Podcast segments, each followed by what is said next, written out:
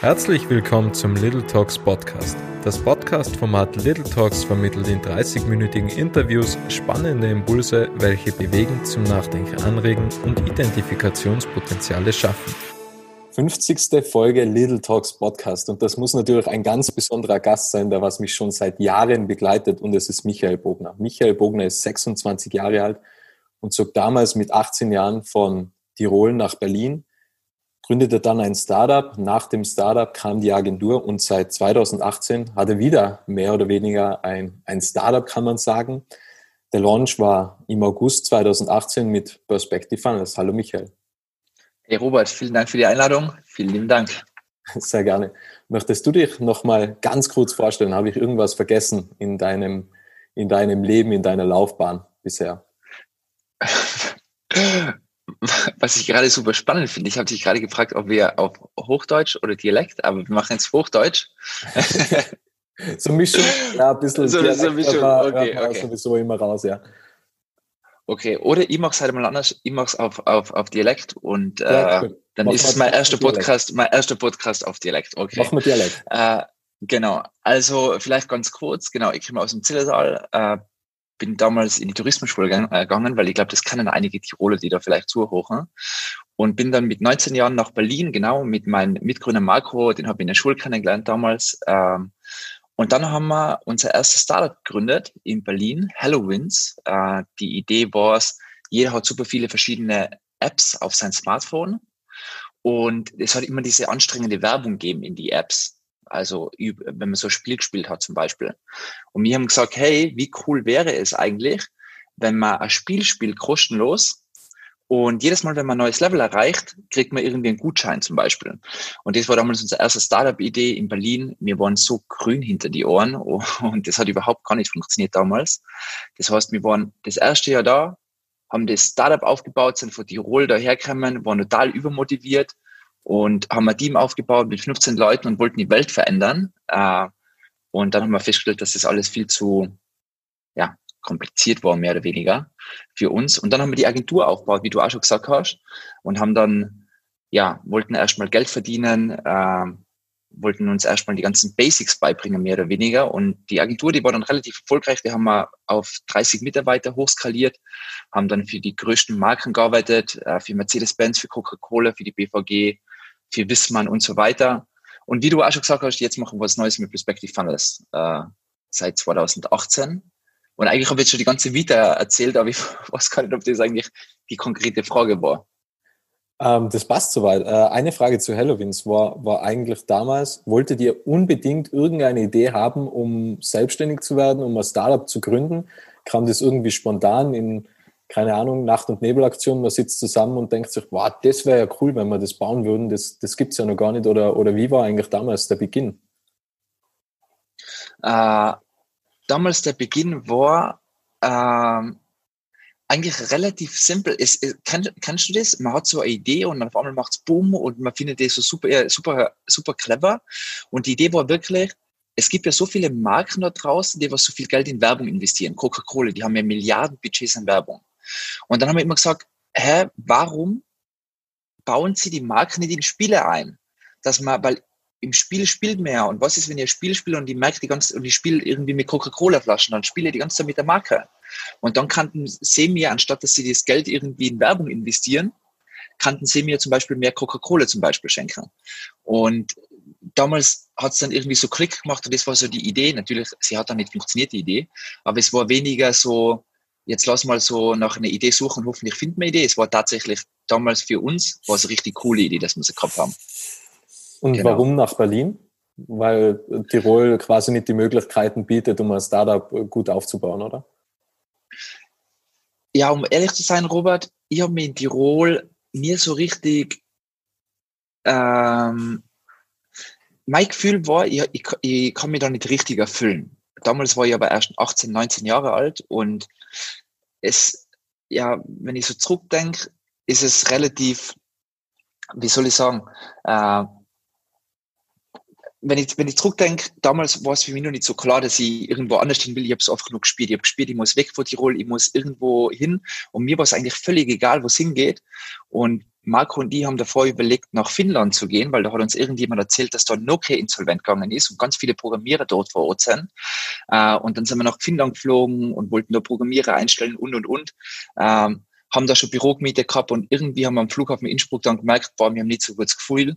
Wir fliegen jetzt doch nicht. Wir steigen jetzt besser ins Auto ein und fahren nach Berlin und sind dann nach Berlin geflogen und das war aber eher Zufall, weniger so eine geplante Geschichte. Aber eher so das Gefühl war immer da, wir wollen weg von Tirol, wir wollen die Welt verändern. Und ich glaube, heutzutage denke ich in der Zeit, wo wir jetzt leben, vor allem nach Corona, wir sind ja mittlerweile eine Remote First Company, jeder arbeitet daheim. Ich glaube, heute kann man die Welt von überall aus verändern. Vor ja, mehr oder weniger sieben, acht Jahren war es noch ein bisschen anders. Heute kann man in Tirol bleiben und von Tirol aus die Welt verändern. Definitiv. Und, und äh, woher kam damals das Selbstbewusstsein, einfach zu sagen, okay, wir machen jetzt das, weil kam das auch familiär oder hast du immer so viel Selbstbewusstsein gehabt, einfach zu sagen, ich kann alles in der Welt umsetzen, ich kann die Welt verändern, weil das, also ich sage immer, ein großes Ziel, eine große Vision braucht gleich viel Energie wie eine kleine Idee oder kleine Vision oder, oder kleines Ziel. Ähm, und deswegen ist es immer gut, groß zu denken. Aber wenn man so ein großes Ziel vor Augen hat und eigentlich gar nicht weiß, was sind die nächsten Schritte, sondern einfach, okay, ich will die Welt verändern, ähm, dann kann das ja irgendwie einschüchtern und dann sagen, wow, hey, sollte man nicht vielleicht doch kleiner denken und irgendwie mal irgendwie in Tirol bleiben und mal probieren und, und, und schauen und testen oder woher kommt dieses Selbstbewusstsein? Ja, gute Frage, gute Frage. Also ich denke, damals bin ich schon wirklich deprimiert gewesen in Tirol, weil ich, ich denke, viele haben mich nicht verstanden und deshalb war, war erstmal eher ein Schmerz in einer gewissen Art und Weise, den ich gefühlt habe, dass ich unbedingt weg muss. Ich glaube, Schmerzen helfen immer, um irgendwie neue Entscheidungen zu treffen, weil dann häufig ist es ja dann, wenn irgendwie zum Beispiel eine Weltwirtschaftskrise oder irgendwas kommt, dann entstehen wieder, immer wenn Schmerz irgendwie vorhanden ist, entsteht dann auch sehr viel. Also irgendwie hat die Welt mehr Kraft im Wiederaufbau nach dem Krieg etc., was man immer wieder mitgekriegt hat. Und ich glaube, jetzt auf mich runter übertragen war es ähnlich, dass ich mir einfach total gewünscht habe, wegzukommen von Tirol, die Welt zu sehen und die Welt zu verändern. Und das, glaube ich, hat mir relativ viel Kraft gegeben, beziehungsweise auch viel Energie geben und Selbstbewusstsein geben. Und das andere, bei mir ist es immer so, ich habe immer, wenn ich so eine Idee habe, ich will irgendwas erreichen, dann ist, ist es wie so Weihnachten und Silvester gleichzeitig in meinem Kopf, weil ich freue mich dann so sehr, dass ich was erreichen kann.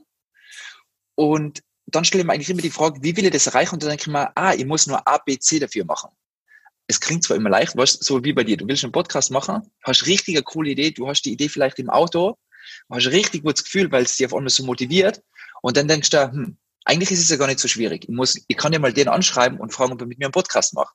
Und ich glaube, ähnlich war es bei mir auch. Ich habe die Idee gehabt, immer Internetunternehmen zu bauen und dann, ah, ist ja gar nicht so schwierig. Dann stelle ich auch zwei Leute ein. Natürlich ist dann alles viel, viel schwieriger, wie, wie man sich denkt. Aber ich glaube, sie in die Idee zu verlieben, das gibt auch extrem viel Kraft sozusagen. Aber genau. ähm, es gibt ja den, den IKEA-Effekt, ähm, wo man sich ja so in das Produkt verliebt, dass man eigentlich, also der IKEA-Effekt ist ja eigentlich, du, du mischst dem Erbauten, quasi dieses mehr oder weniger fast selbst gebaute Regal, mischst du sehr viel Liebe bei, weil du sehr viel Zeit investiert hast. Und, und da ist ja irgendwie dann ein bisschen trügerisch, weil man so viel Zeit in Projekte investiert und sich denkt, boah, das, das muss ja einfach funktionieren, weil das ist einfach das coolste und beste und geilste Produkt ever. Ähm, das kann ja ziemlich schnell einmal trügerisch werden, oder? Ah, ja, definitiv. Das, was du ansprichst, ich glaube, das ist uns genauso passiert, weil ich denke, man darf sie nicht anlügen. Und ich glaube, wenn man neu in Gründung ist, man lügt sie immer an. Ich habe mir die ganze Zeit angelogen. Ich habe die ganze Zeit gesagt, wir werden die Welt verändern. Aber irgendwann habe ich selber auch geglaubt, aber ich habe gar nicht mehr gewusst, wo, wie gut unser Produkt eigentlich ist, weil die Welt verändert man halt nicht mit der Idee, sondern wirklich in dem, dass man Dinge umsetzt, wie du richtig sagst. Und ich glaube, was man mit der Zeit lernt, ich glaube, je länger man Unternehmer ist oder Unternehmerin ist, dass man schon sehr realistisch irgendwann draufschaut, was man wirklich hat und was man nicht hat und was man erreichen kann und was man nicht erreichen kann. Aber aus meiner Erfahrung kommt es dann tatsächlich mit der Zeit so ein bisschen, dass man ein besseres Gefühl hat, was möglich ist und was wirklich nur Quatsch ist, wo man sich selber anlegt. Aber ich, ich, ich finde, ich finde das, was du gerade angesprochen hast, finde ich total spannend, weil ein Passion, eine Leidenschaft für etwas zu haben, ist so wichtig. Auf der anderen Seite darf die Passion und die Leidenschaft darf nicht, darf nicht blind machen. Weil man muss immer noch realistisch sein und immer noch ehrlich sein, will das mein Kunde haben, was ich mir gerade überlege. Und deshalb ist es oft, oft glaube ich, ich denke, viele Leute, die was eine Passion, eine Leidenschaft für irgendwas haben, denn sie manchmal schwerer, wie Leute, die was nicht so viel Leidenschaft haben und eher so ein bisschen einen kühleren Blick bewahren und somit die besseren Entscheidungen treffen wie Leute mit Passion. Aber ich glaube, Leute ohne Passion, ohne Leidenschaft, wenn sie langfristig eher schwieriger tun, die Motivation beizubehalten und ja, die, ja. die anderen Antrieb beizubehalten. Genau. Und deshalb ist es so Fluch und Segen zugleich wahrscheinlich. Ja. Wie, warum hat Halloweens damals nicht funktioniert? Warum hat man mit diesem Startup nicht die Welt verändern können? Ich glaube genau aus dem Grund, was wir gerade besprochen haben. dass es einfach, dass es einfach mehr Schein als Sein war. Ähm, also mehr Schein als Sein im Sinne von, dass ich als Gründer und Geschäftsführer einfach viel zu wenig realisiert habe. Also ich habe viel zu viel eingeredet, die Welt zu verändern und viel zu wenig darüber nachgedacht, wie ich wirklich ein solides Unternehmen aufbaue. Der zweite Grund ist, ich habe so wenig Erfahrung gehabt oder wir haben so wenig Erfahrung gehabt, es war so witzig, ich bin damals als die erste oder die erste Woche da in Berlin, es war so witzig, ich war mit Marco, wir haben uns auch so ein Office gemietet und dann habe ich mir in das Office eingeguckt und ich habe zu Marco gesagt, du, wie arbeitet man eigentlich mit dem Computer? Weil ich mehr oder weniger, ich habe eine Tourismusschule im Zillertal besucht, ich habe gelernt, wie man kocht, ich habe gelernt, wie man kellnert, aber ich habe nicht gewusst, wie schaut jetzt ein Arbeitsalltag aus von Menschen, der von der Früh bis auf Nacht vor dem Computer hockt. Und ich habe es einfach nicht gewusst. Und du musst dir mal vorstellen, wenn ich nicht einmal weiß, wie man richtig mit dem Computer arbeitet, wie ein Arbeitstag ausschaut, wie soll so ein Typ in Berlin mit 19 Jahren eine erfolgreiche Internetfirma im ersten Jahr aufbauen? Und irgendwie war das Ganze von Anfang an schon zum Scheitern verurteilt. Aber am Ende des Tages, wir haben sehr viel Geld verloren. Ähm, wir haben, äh, aber es war die best investierte Zeit. Also wir haben so viel gelernt. Weil nach dem Jahr habe ich gewusst, wie man mit dem Computer arbeitet. Super. Ja. Ähm, danach kam die Agentur. Ähm, genau. Wie, also wie, wie geht man eigentlich damit um? Also zuerst scheitert irgendwie ein Startup und dann sagt man, okay, hat nicht ganz funktioniert, jetzt macht man einfach mal Agentur. Kann man sich das so vorstellen? Oder ich meine, ihr hättet ja auch sagen können, wieder zurück nach Tirol. Ähm, ihr habt ja einen Familienbetrieb beispielsweise zu Hause im Zillertal, hätte ich ja sagen können, okay, ich arbeite mich da ein und, und bin irgendwie im Familienbetrieb tätig was hat die in Berlin gehalten und einfach zu sagen, jetzt versuche ich nur was ganz anderes? Hm. Also, ich denke, wenn man sich da mal so emotional einfühlt, jetzt hat man ein Jahr lang gekämpft in dem Startup und nach dem Jahr hat man relativ viel gelernt. Und mit dem Wissen, du hast, bevor wir den Podcast gerade gestartet haben, hast du zu mir gesagt, hätte ich, also ich hoffe, ich kann es so teilen, hätte ich nur Natürlich. gewusst, hätte ich nur gewusst sozusagen, wie den Podcast, ähm, hätte ich das Wissen gehabt, was ich, was ich davor gehabt habe beim Start, dann war mein Podcast, hätte ich mit dem Podcast war ich schon ganz woanders heutzutage. Und eigentlich war es dasselbe, weil dann habe ich mir gedacht, boah, hätte ich das Wissen gehabt, wenn wir das Startup gegründet haben, als als wir dann gescheitert sind. Und dann haben wir gewusst, wir haben das Wissen. Und dann waren wir so hungrig, dass wir gesagt haben, okay, jetzt wollen wir definitiv erst richtig loslegen, weil jetzt haben wir so viele Fehler gemacht. Wir waren richtig grün hinter die Ohren oder blau hinter die Ohren, wie man das sagt. Und jetzt gehen wir richtig Gas und jetzt gründen wir was Solides. Und das Schöne an einer Agentur, du weißt das selber, ist tatsächlich, dass eine Agentur, das ganze Internet-Startup, bla, bla, bla, ist ja oft scheintrügerisch mehr oder weniger, weil viele laufen ja umeinander, haben eine Idee, die was irgendwie nie richtig Geld verdienen wird oder sie wissen noch gar nicht, wie sie Geld verdienen, versuchen irgendwie Risikokapitalgeber, Investoren zu finden, die was sie finanzieren, aber das ist sehr weit entfernt vom kaufmännischen Handeln. Weil am Ende des Tages, so, je schneller man es schafft, wirklich Umsatz zu machen, desto besser ist es für jedes Unternehmen da draußen. Und es gibt viel zu viele Unternehmen, die was nicht beabsichtigen, einen Umsatz zu machen, weil sie in irgendeiner Bubble leben. Und da haben wir gesagt, okay, wir sind nicht gemacht für die Startup-Leben. Wir sind viel zu unerfahren, um ein richtig tolles Startup zu machen, was Geld verdient. Deshalb, wir starten mit der Agentur. Wir machen das, wo wir halt richtig gut sind. Der Marco, du kennst meinen Mitgründer, der ist ein richtig guter Designer. Ich habe gesagt, ähm, haben wir gesagt, Marco, du machst die coolsten Designs für unsere Kunden, ich gehe verkaufen. Und so haben wir angefangen und das hat funktioniert. Wir haben unsere Kunden tolle Designs geliefert. Ich habe es verkauft und dann haben wir das Ganze aufgebaut auf 25, 30 Leute. Und ähm, ja, und äh, ist, dementsprechend hat sich das dann alles so ergeben, mehr oder weniger. Hat sich damals die Vision verändert? Weil kann man sagen, mit der Agentur kann man trotzdem noch die Welt verändern? Ähm, definitiv, weil für uns war das immer nur ein Zwischenschritt. Wir haben relativ klar gewusst, dass mir einfach, ich, ich sage immer so, das erste Startup war für mich eigentlich so wie die Matura zu machen, mehr oder weniger. Also wie das Abi zu machen, sagt man in Deutschland. das, die Agentur war für mich wie ein Bachelor, wie zu studieren. Und für ich sehe wirklich, meine Unternehmen sehe ich für mich persönlich wie meine eigene Ausbildungsstätte. Und das Unternehmen, wo wir jetzt gerade drin sind, also Perspective Funnels, ist für mich persönlich wie jetzt gerade einen Doktor zu machen. Also ich mache keinen Doktor, ich habe nicht studiert, äh, sondern ich studiere in meinem eigenen Unternehmen. Und für uns war die Agentur einfach nur ein Bestandteil sozusagen von mehreren Schritten, die was wir geplant haben zu gehen. Wie ist dann von der Agentur zu Perspective Funds gekommen? Wie entstand damals die Idee? Um ehrlich zu sein, haben wir aus der Agentur heraus immer den Wunsch gehabt, irgendwie was zu bauen, mit dem man wirklich die Welt verändern können, wo wir eine große Firma bauen können. Agentur ist ja in Wahrheit, ist, Agentur ist ein Unternehmen, aber es ist nicht ein Unternehmen im klassischen Sinne, dass man ein skalierbares Produkt hat. Und wir wollten unbedingt immer ein skalierbares Produkt schaffen, weil wenn wir schon die ganze Zeit für Internetunternehmen arbeiten und für die Designs machen, wollten wir irgendwann selber ein Internetunternehmen sein. Und um ehrlich zu sein, Robert, haben wir damals, weiß ich nicht, 15 oder 10 Ideen probiert neben der Agentur die ganze Zeit und sind die ganze Zeit gegen die Wand gefahren.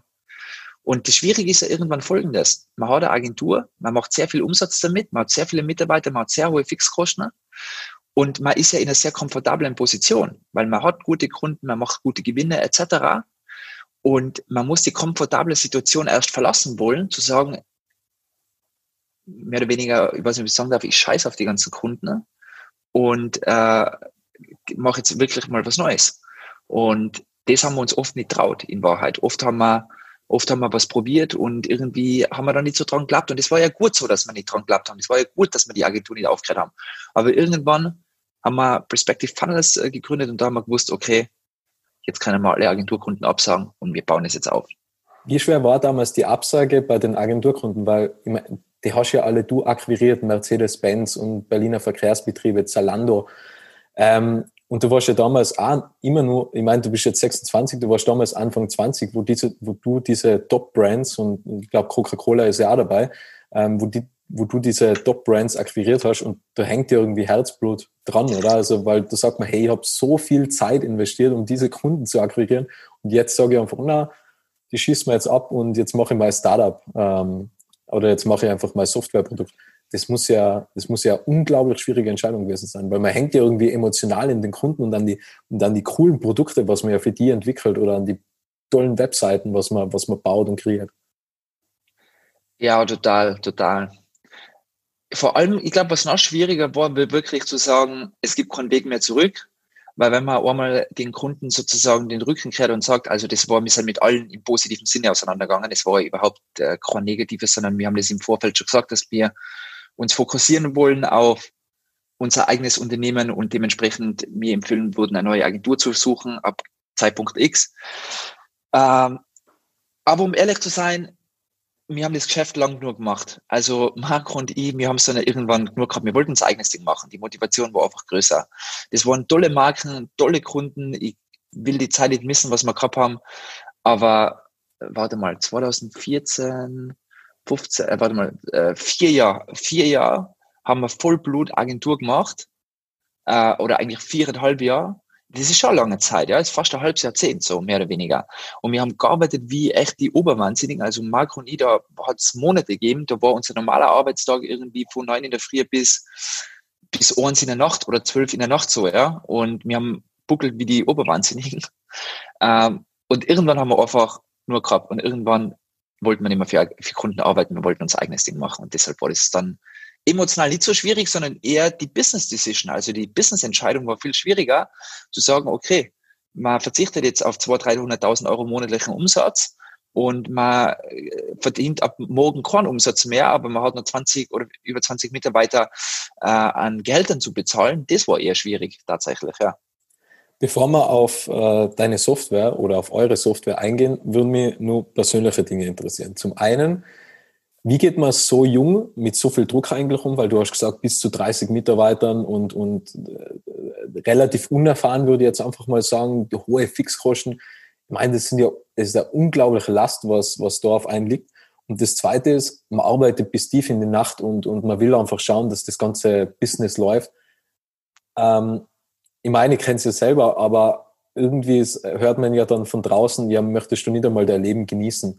Und man sitzt dann trotzdem nur im Büro und versucht irgendwie weiterzukommen. Hast du nie irgendwie die Gedanken gehabt, dass du irgendwas im Leben verpasst oder versäumst? Weil im Endeffekt jeden Tag, was man lebt, äh, den kriegt man immer zurück. Der ist dann weg. Ich finde das eine sehr, sehr gute Frage und sehr wichtige Frage. Ähm, für mich, also erstmal zur emotionalen Belastung, war mein Learning einfach, es ist schon echt ein Herzpflaster. Also man, man muss es schon echt wollen irgendwie. Also, was ich teilweise so, früher bei mir in der Familie haben immer gesagt, so Magenschwür gehabt habe. Das war schon, also ich habe kein Magenschwür, glaube ich, wortwörtlich gehabt, aber zumindest irgendwie, boah. Das waren teilweise schon, also, aber am Ende des Tages habe ich super viel gelernt draus. Und die Frage ist ja immer so, irgendwann, die Probleme werden nicht weniger, habe ich gemerkt. Wer sagt, also wer sagt, also zum Beispiel, was ich mir irgendwann mal gedacht habe, wer sagt zum Beispiel, dass jetzt, jetzt mal ohne das abwerten zu meinen, wer sagt, dass ein Pilot oder zum Beispiel jemand, der Autoverkäufer ist, wer sagt, dass der weniger emotionale Belastung hat als Unternehmer? Weil vielleicht triggern die Person andere Punkte und eigentlich, was ich gemerkt habe, die Probleme werden einfach immer nur größer und man kümmert sich um Probleme, worum man sich früher gekümmert hat, worüber man sich früher aufgeregt hat, über die regt man sich halt immer auf. Also bei mir ist einfach so, ich glaube, wenn heute jemand meine Firma führen würde oder unsere Firma und die Probleme, was jeden Tag passieren, da, da, da denke ich nicht einmal drüber nach, weil es gibt richtig große Probleme, die machen mir halt zu schaffen. Und ich glaube, die Probleme werden einfach immer nur größer und man wächst damit. Das ist da, glaube ich. Aber es ist schon schwierig. Ich, ich glaube, man muss es echt wollen, ja, mit dieser emotionalen Achterbahn klarzukommen. Aber ich glaube, das hat jeder Unternehmer mehr oder weniger oder jede Unternehmerin. Und ähm, genau, und bezüglich des Leben genießen, da ich meine, man arbeitet an der Vision und das ist ja cool, das ist ja der Antrieb. Aber ich denke mal, ja. ich habe auch eine riesengroße Vision und, und ich denke mal jeden Tag, hey, cool und, und ich will das erreichen und das treibt mich an und, und das ist ja Wahnsinn und, und aber im Endeffekt denk, dann geht irgendjemand her und sagt, ja, wer sagt denn eigentlich, dass du das erreichst? Also, und dann denkt man, ja, ich verbringe irgendwie die ganze Zeit Zeit, um, um das Business voranzutreiben. Das muss ja funktionieren, aber trotzdem verpasst man ja irgendwie das Leben. Kommt dir das nicht so vor? Ja, ich finde es super spannend. Und zwar bei mir hat sich das so ein bisschen geändert. Also jetzt retroperspektiv, rückblickend würde ich es wie folgt ab, äh, verbuchen. So die ersten fünf Jahre in Berlin, warte mal, 2013, 2018, okay. Die, äh, na, sagen wir mal so, bis eigentlich letztes Jahr war eigentlich relativ viel Arbeit. Und das würde ich in mein Leben, wenn ich irgendwann auf einem Sterbebett bin, glaube ich, positiv verbuchen, weil ich sehr viel gelernt habe. Habe gelernt, wie geht man mit Menschen um, wer bin ich überhaupt? Ich habe viel über mich selber gelernt. Ich war im Schweigekloster, habe äh, die letzten fünf Jahre immer Personal Coaches gehabt, die was ich mit denen was ich wöchentlich zusammenarbeite, die was mir helfen, mich besser zu verstehen. Ich habe relativ viel investiert, um a im Business besser zu werden, aber gleichzeitig mich besser zu verstehen. Und jetzt würde ich sagen, jetzt ist mir wirklich wichtig, mein Traumleben zu bauen. Jetzt würde ich sagen, jetzt opfere ich nicht mehr alles fürs Business, aber jetzt ist das Tolle, wenn ich jetzt nur 40, 45 oder 50 oder ich denke realistisch arbeite, ja, am Ende des Tages Business ist ja sowieso mein Leben, es ist meine Leidenschaft, aber es ist nicht so, dass ich jetzt noch bis zwölf im Büro sitze jeden Tag. Ähm, aber ich habe das Gefühl, da ich jetzt erfahrener bin, kann ich mit weniger Zeit einen größeren Hebel, einen größeren Impact haben in meiner Firma. Und jetzt ist mir richtig wichtig, richtig geiles Leben zu leben. Zum Beispiel, wir haben jetzt entschieden durch Corona, dass wir eine Remote First Company werden. Das heißt, wir als Softwareunternehmen alle, unser gesamtes Team arbeitet von der Home aus und kann überall auf der Welt arbeiten. Und das ist mir zum Beispiel wichtig. Äh, zum Beispiel, ich kann morgen entscheiden, jetzt geht es zwar nicht so wegen Corona, dass ich aber sage mit meiner Freundin, hey, wir fliegen jetzt zum Beispiel nach Südafrika und arbeiten von dort aus. Und allein, dass ich das kann, das ist für mich absolute Freiheit, die, was ich mir früher gar nicht genommen habe, weil früher habe ich eher noch meinen eigenen Käfig gebaut. Aber jetzt versuche ich wirklich mein Leben zu bauen, wie ich es einfach will. Und ich würde jeden da draußen ermutigen, dasselbe zu tun, weil das Leben ist so schön und man kann es wirklich bauen, wenn man will. Ja, und man kann, man kann auch die geilsten Sachen auf diese schönen Feld machen. Das und das ist ja der Vorteil als Unternehmerin oder als Unternehmer, dass man das wirklich verwirklichen kann. Du hast schon angesprochen, der, der Unterschied zwischen Freiheit und Freizeit, der ist gravierend. Ja. Ähm, aber lass uns mal zu deiner oder eurer Software eingehen, Perspective Funnels. Was macht Perspective Funnels eigentlich genau? Und äh, du erzählst sehr oft in, in Webinaren oder, oder in anderen Podcasts, das ist the new way of marketing. Was ist das genau? Genau, also was Perspective eigentlich macht, äh, ist wie folgt, und zwar wir bieten Unternehmen eine Software an, mit der sie ihren eigenen digitalen Sales Funnel zusammenklicken können. Was ist ein Sales Funnel? Ein Sales Funnel ist eigentlich nichts anderes wie, man muss sich das vorstellen, wie eigentlich Webseiten, die was dazu ausgelegt sind, Neukunden zu bringen. Eine klassische Webseite heutzutage hat das große Problem, dass eine Webseite wie eine Visitenkarte ist, aber eine Webseite verkauft nicht. Eine Webseite bringt mir keine neuen Kunden. Und mit Perspective Funnels baut man digitale Sales Funnels, also Webseiten, die was darauf fokussiert sind, wirklich Besucher, es gibt ja ganz viele Besucher auf Facebook, das sind ja alles Besucher. Alle Leute, die was bis auf Facebook, bis auf Instagram, die sind Besucher. Aber aus diesen Besuchern wirklich Kontakten zu machen, die was sich für unsere Produkte oder für unsere Dienstleistungen interessieren. Und wie läuft das konkret ab? Äh, unsere Kunden Interessierte melden sich bei unserer Software an, können unsere Software 14 Tage kostenlos testen und dann fragen wir sie, was ist denn dein Ziel? Willst du zum Beispiel neue Termine für die vereinbaren als für Sicherungsvertreter? Dann würden wir dir den Funnel, den Sales Funnel empfehlen. Willst du zum Beispiel für die Agentur neue Agenturkunden gewinnen, dann würden wir dir den Termin, äh, äh, willst du Sauna, Saunasysteme verkaufen, dann würden wir den Funnel empfehlen. Und je nachdem, was dein Ziel ist, je nachdem, welcher Branche du bist, helfen wir unseren Kunden dementsprechend an neue Kunden zu kommen. Und das ist das, was Prospective Funnels macht. Und wir sind in Deutschland jetzt gerade aktiv, sehr erfolgreich und unser Ziel ist jetzt nach Amerika zu gehen, Anfang nächsten Jahres, um ja, einfach das Produkt der ganzen Welt zur Verfügung zu stellen. Gibt es irgendeine Branche, was noch fehlt? Weil du hast schon gesagt, von Saunabauer bis Agentur bis hin wahrscheinlich zu Autohäuser ist ja alles dabei. Also ihr seid da wirklich komplett branchenübergreifend und, und könnt da eigentlich jedem weiterhelfen. Genau, also als Sales Funnel, vor allem die Lead, die, die Funnels, die was wir bauen, die sind vor allem für alle Unternehmen spannend, die was jetzt sage ich mal, nicht ein Produkt, nicht ein Glasel verkaufen. Weil wir machen kein E-Commerce, also immer wenn du eigentlich einen persönlichen Kontakt zu deinen Kunden brauchst, jeder, der am Ende des Tages irgendwas verkauft ab 500 Euro, der ist für uns eigentlich spannend. Genau. Und natürlich auch online-affin, weil was wir schauen, merken ganz ehrlich, es kommen natürlich viele auf unsere Software und die wollen dann auch natürlich sofort Hunderttausende von Neukunden online gewinnen, aber man braucht halt schon das Interesse auch. Wir haben, ich würde sagen, und das ist unser großes Ziel, die einfachste Software auf dieser Welt zu bauen. Und du kennst uns, Robert, wir wollen wirklich immer so ganz reduzierte, einfache Sachen bauen. Ähm, aber man braucht dann noch eine gewisse Expertise, die was man mitbringt, um wirklich erfolgreich zu sein. Aber es ist wirklich nicht schwierig. Also das Minimalismus und das Ästhetische, das kommt ja wahrscheinlich auch noch von Agenturzeiten. Ähm, Gibt es sonst noch Werteversprechen, was ihr eigentlich habt? Was ihr so lebt tagtäglich in der Software? Wie, wie sieht Leadership aus? Wie, wie gebt ihr die Vision an die Mitarbeiter weiter? Das ist ja auch etwas, weil klar, du kannst eine tolle Vision haben und, uh, und das kann die jeden Tag antreiben, aber was ist mit den Mitarbeitern? Weil die bauen ja quasi das Produkt, die stehen hinter der Firma. Ähm, wie geht man da die Vision weiter? Weil ähm, wenn du sagst, okay, wir verändern jetzt einfach die Welt, das ist, äh, glaube ich, den Mitarbeitern glaubhaft zu machen, recht schwierig, oder? Genau, das ist ja mittlerweile gar nicht mehr unsere Vision, äh, die Welt zu verändern, ähm, sondern unsere große neue Vision ist ja, das Schöne ist ja unsere Zielgruppe. Und zwar unsere Zielgruppe sind Unternehmerinnen und Unternehmer. Und wir wollen denen einfach allen helfen da draußen, bessere Businesses zu bauen, weil somit können wir wirklich die Welt verändern. Wir können am Ende des Tages einfach nur gute Vorbilder für unsere Kunden sein, weil unsere Kunden sind diejenigen, die was die Welt verändern. Und wir wollen einfach die coolsten Kunden aufbauen und die, die einfachsten Softwareprodukte dieser Welt bauen. Und das ist das, warum wir jeden Tag aufstehen. Und das ist ja das, woran ich, was mir mein Job also viel Spaß macht. Du hast als Agentur genau denselben, denselben Vorteil mit Unternehmerinnen und Unternehmen als Zielgruppe zu arbeiten, es gibt nichts Schöneres. Aus meiner Sicht. Es ist einfach. Man lernt wahnsinnig viel dazu. Das ist ja jeden Tag wie, wie ein Tag auf der Uni mehr oder weniger, weil man lernt, man hat so viel Einblick in verschiedene Businesses, wo man sich denkt, das genau. ist Wahnsinn. Also was man so an Allgemeinwissen zusätzlich sammelt, das ist ja unglaublich. Genau. Sicher so.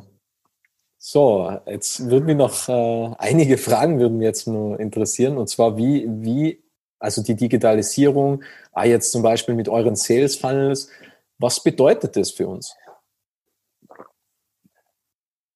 Persönlich glaube ich, ist Digitalisierung ja sowieso überall. Also es gibt ja nichts, was von der Digitalisierung ausgenommen ist. Also wirklich, mir ist noch nie irgendwas eingefallen. Und was die Digitalisierung ja macht, ist einfach Prozesse einfacher. Das ist das, was man zumindest immer das sieht man in allen Businessmodellen mehr oder weniger. So, äh, das, das ist, was die Digitalisierung ist. Und die Digitalisierung betrifft ja nicht, die Digitalisierung betrifft ja nicht nur manche Branchen, sondern alle. Und was aus meiner Sicht verändert, ja, um es kurz zu sagen, ist eigentlich alles, mehr oder weniger.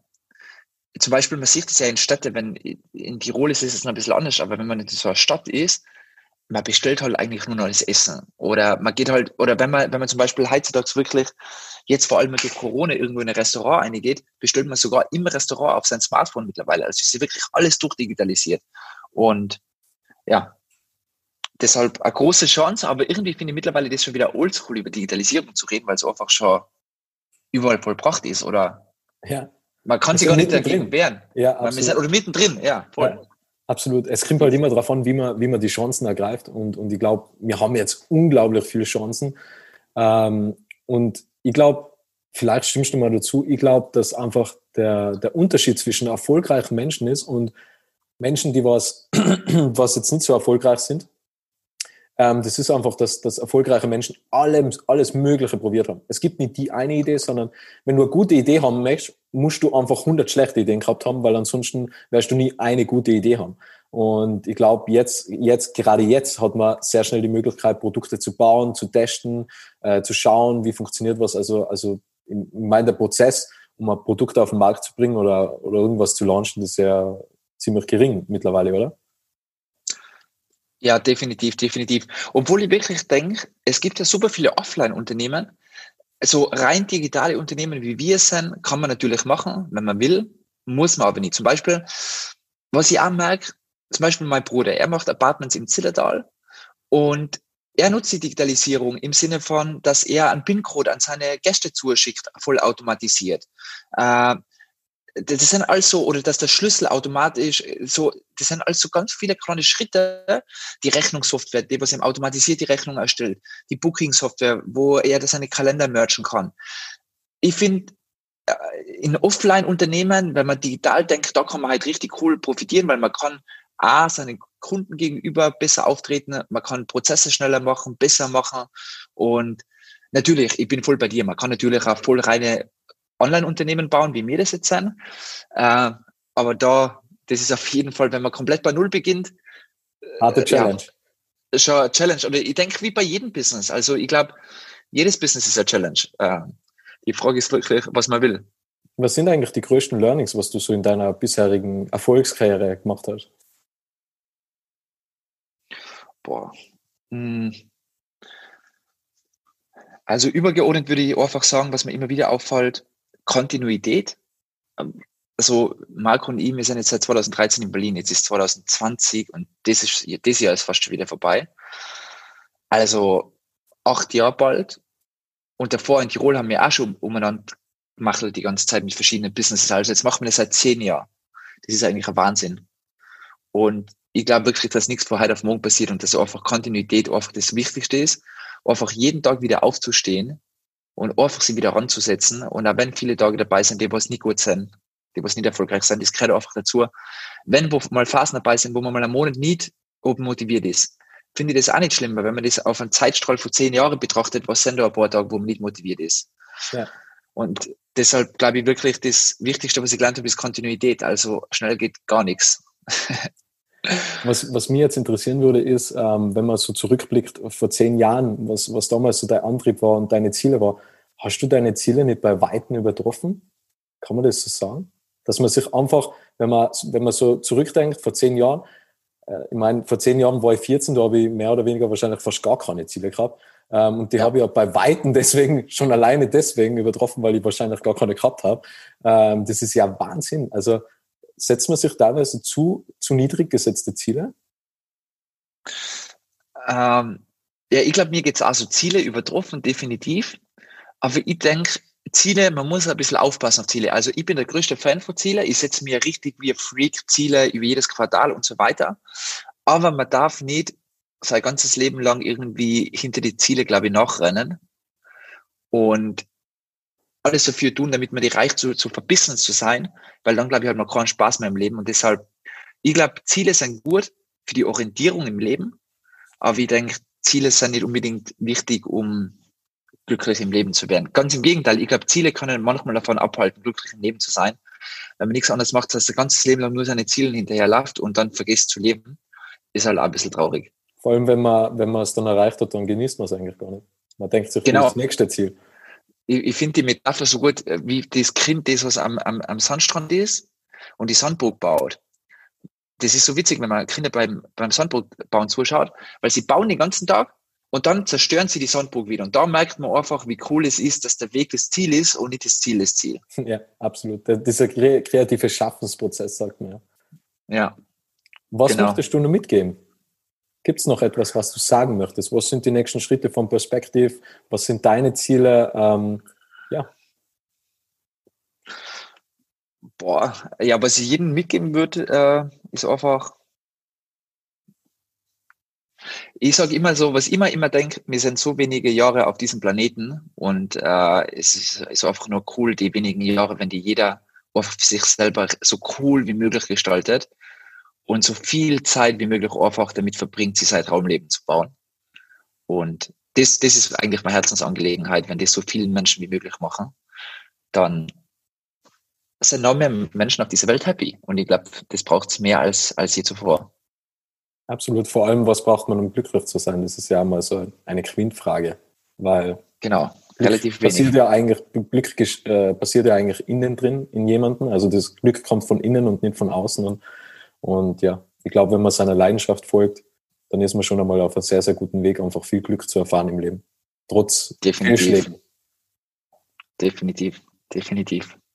Super. Michael, vielen, vielen Dank für das Interview, für das tolle Gespräch und die spannenden Inputs und danke an alle, die da draußen zugehört haben. Ja, vielen Dank, Robert. Und danke auch an alle anderen.